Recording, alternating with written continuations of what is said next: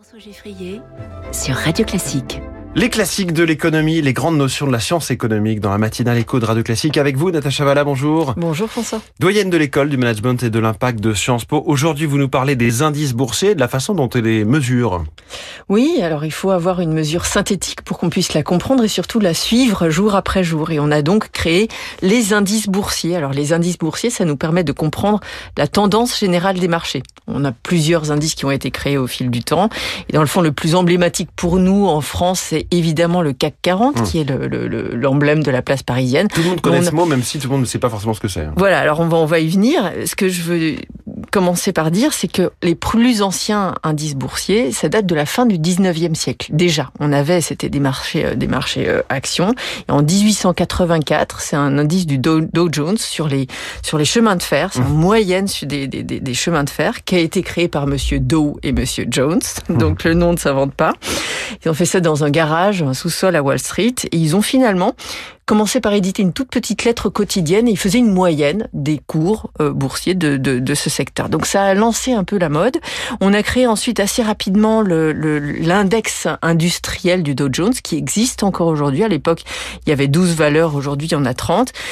À l'époque, on a constitué une moyenne de 87 points et on a aujourd'hui plus de 34 000. Donc ces indices évolue beaucoup au cours du temps. Il faut savoir que ça veut rien dire la valeur de l'indice en lui-même. On peut pas ça acheter le Dow Jones. Non, ça n'a pas de valeur intrinsèque. C'est-à-dire qu'on a une valeur en un point donné du temps et c'est utile. Pourquoi? Parce qu'on peut comparer plusieurs points dans le temps et donc calculer une variation à la hausse ou à la baisse. Alors qui les crée ces indices euh, boursiers? Alors aujourd'hui, on a des sociétés qui sont spécialisées dans l'affaire. On a des fournisseurs d'indices. Les plus euh, connus sont MSCI, MSCI en français, Standard Poor's.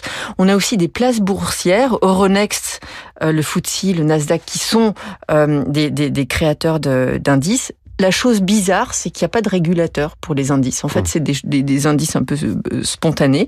Alors, il n'y a pas de caractère officiel, mais quand même, il y a une façon euh, assez, assez normalisée de les, de les former. Alors, pour ceux euh, pour qui c'est un mystère total, dites-nous à quoi servent finalement les indices boursiers Oui, alors il y a quand même une utilité qui est multiple. La première utilité, c'est que ça donne de l'information. D'un seul coup d'œil, on peut savoir si la journée s'est bien passée mmh. ou mal passée. On sait si euh, certains secteurs ont été plutôt bien orientés ou certaines zones géographiques par rapport à d'autres. Donc ça, c'est une utilité essentielle.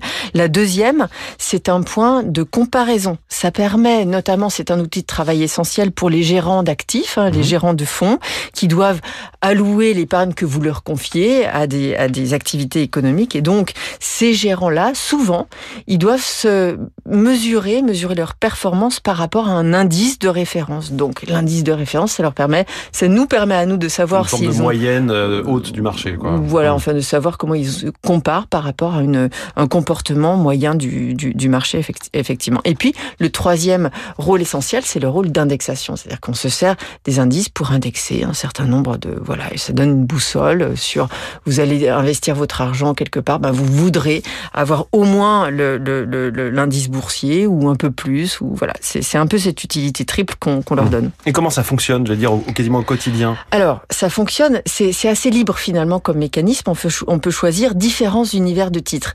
Si on a une, une appétence géographique, on veut s'exposer à l'Asie par exemple pour une raison, euh, je suis une entreprise, j'ai des fonds à investir, je veux me diversifier, j'ai des activités en Asie, je veux me alors je vais aller chercher une, une, un univers de d'actifs, de, d'investissement. C'est pas seulement des actions. On sait qu'il y a des indices aussi sur les marchés obligataires.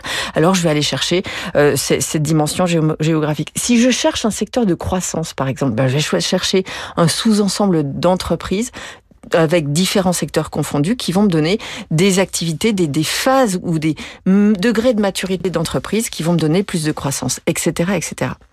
Parlez-nous un petit peu, alors chaque, chaque euh, valeur dans l'indice est pondérée évidemment en fonction notamment de sa taille, il y a tout un tas de critères. Parlez-nous un petit peu du CAC 40, oui. puisque c'est la star des indices, en tout cas pour la France. Alors effectivement, le CAC 40, il a été créé, il est beaucoup plus récent que son euh, l'exemple américain que je donnais, puisqu'il a à peu près un siècle de plus, il a été créé en 87. Vous vous souvenez, c'était une période boursièrement intéressante. Il dire un alors, crack, hein, le, CAC... le CAC, c'est pas Monsieur CAC, on est d'accord Non, non, non, c'est pas Monsieur CAC. Ça veut dire cotation assistée en continu. Alors on a une cotation effectivement. Ça commence à 9h du matin, 17h30, ça finit. Et donc, on a les 40 valeurs des sociétés françaises qui sont considérées comme ayant lieu d'être dans, dans cet ensemble. C'est pas un ensemble stable, c'est pas toujours les mêmes euh, entreprises. Il y a un comité scientifique indépendant qui va définir régulièrement quelles sont les entreprises qui rentrent dans le CAC et quelles sont les entreprises qui en sortent. Typiquement, Vivendi en est sorti il y a pas très longtemps, Atos aussi, Edenred à l'inverse est rentré. Euh. Voilà, on cherche à avoir une diversité de secteurs, mais on reflète évidemment la capitalisation boursière. Les grands indices euh, boursiers mondiaux, on parlera sans doute une prochaine fois, donc plus en détail du Dow Jones, du, DAX en Allemagne, du Nikkei au Japon, du FTSE à Londres. Merci beaucoup, Natacha Valla. Merci.